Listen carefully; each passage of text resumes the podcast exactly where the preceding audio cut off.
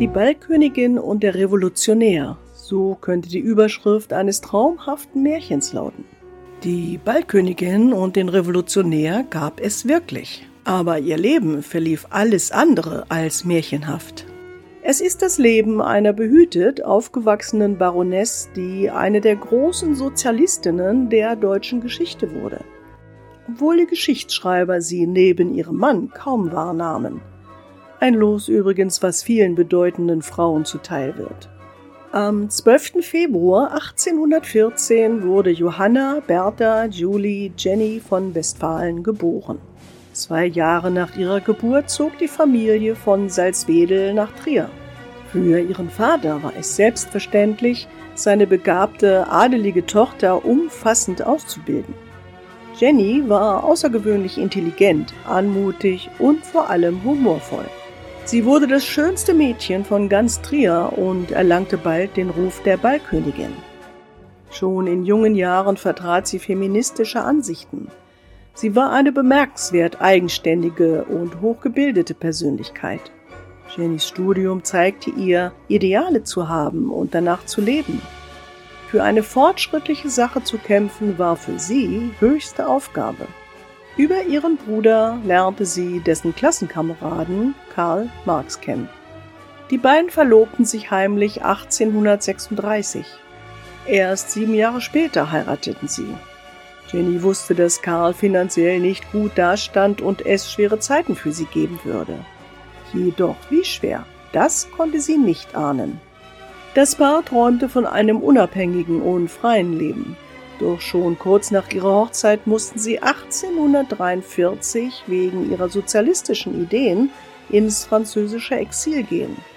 Dort bekam Jenny das erste ihrer insgesamt sieben Kinder. Nach zwei Jahren in Paris wurde die Familie Marx aus Frankreich ausgewiesen. Sie flohen nach Brüssel, wo es ihnen wirtschaftlich etwas besser ging. Sie mussten jetzt nicht mehr in nur einem engen Zimmer leben. In Belgien schrieb Karl Marx das kommunistische Manifest, an dem übrigens Jenny in vielen Teilen mitbeteiligt war. Jedoch auch die belgische Regierung wies die Familie 1848 aus. Während ihr Mann mit Friedrich Engels nach Manchester reiste, ging die erneut schwangere Jenny zurück nach Trier. Von dort schrieb sie oft an Marx über die Notlage der Frauen. Sie verurteilte, dass man selbst in sozialistischen Kreisen nur den Männern Rechte einräumte.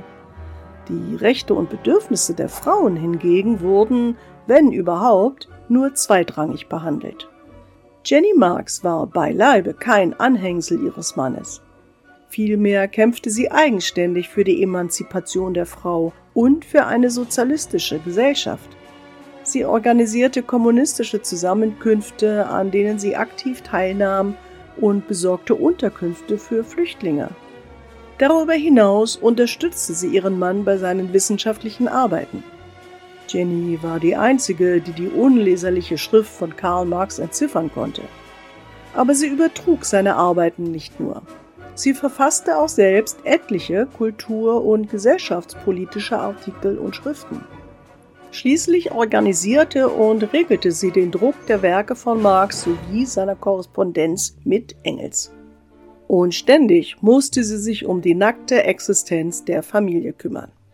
Ihr Privileg als Baronin gab sie auf, um ihre Vision von einer besseren Welt zu verwirklichen. In den wenigen guten, aber vielen schlechten Zeiten stand sie an der Seite ihres Mannes und ihrer gemeinsamen Ideen. Zum Beispiel, wenn sie immer wieder ausgewiesen wurden.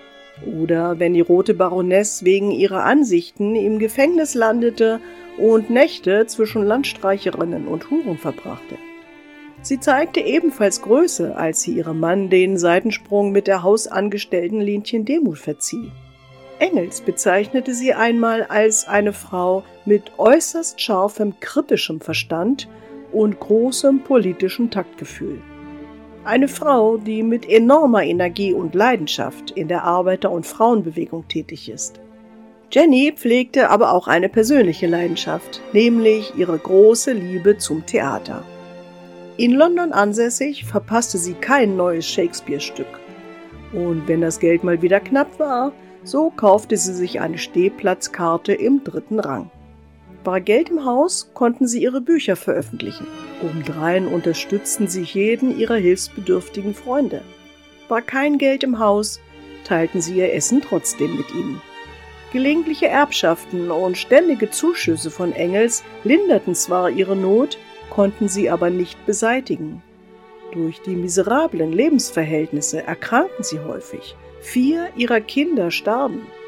Trotz dieser schlimmen Schicksalsschläge ließ sich Jenny Marks nicht unterkriegen. Ihr unverwüstlicher Humor half ihr sicherlich dabei. 1876 erkrankt Jenny Marks an Krebs. Als sie 1881 daran stirbt, stirbt eine der außergewöhnlichsten Frauenfiguren ihrer Zeit. Ihre Tochter Eleanor Marks Eveling schrieb über sie, Zitat, Es ist nicht übertrieben.